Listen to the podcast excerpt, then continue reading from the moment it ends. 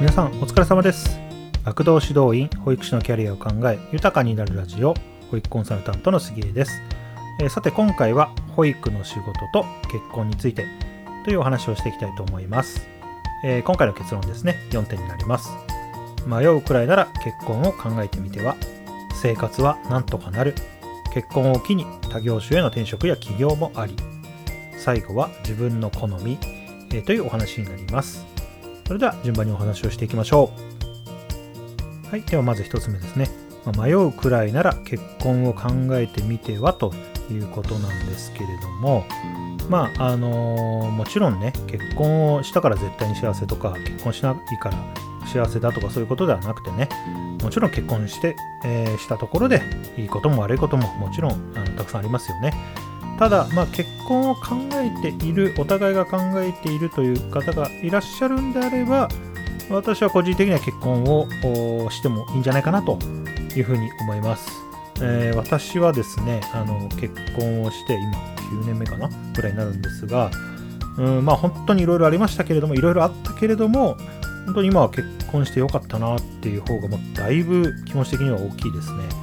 うんなのであの迷うくらいならあの結婚を考えてみ、えー、てもいいんじゃないでしょうかあというのが私の結論です。はい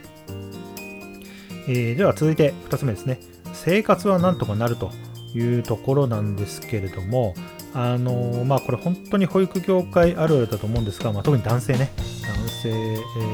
ー、は本当に分かりますよ、気持ちは。あの収入が低いじゃないですか、保育の仕事ってどうしても。あの本当に良くないことだと思うんですが、なので、それでですね、結婚をね、躊躇してしまっている方も、うん、もしかしたらいるのかなと。まあ、それはあの女性側もですね、あの大丈夫かなとか、ちょっと心配になったり、えー、されてる方もいるのかなと思うんですけれども、うん、あのね、収入が高くなくてもですね、こう結婚することによって収入がこう、1つだったところが収入が2つ、要は2輪になるわけじゃないですか。車輪が1輪じゃなくて2輪になる。2つ収入源が生まれるということがですね、非常に強いなっていうのをやっぱり結婚して思ったんですよね。なんでまあ、本当に、えーと、例で出しますと、あのまあ、例えばですよ、300万円の年収の方がいて、まあ、300万円で、うん、本当高くないと思うんですけれども、まあ、300万円の、えー、方が2人保育関係の方が結婚をするとなると、えー、まあ世帯年収としては600万円ですよね。でこの世帯年収600万円あればですね、うん、私はまあもちろん贅沢はできないにしても、まあ、普通に生活して、えー、いけるんじゃないかなと思います私の感覚としては。本当に強いんですよね。あの二輪になるっていうのはですね、うん、なのでまあ当然一人暮らしされてる方はワンルームとかじゃなくてもっと大きいところに引っ越すことも住むこともできますしあの本当に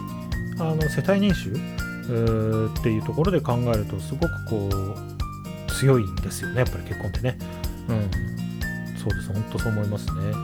でまああのー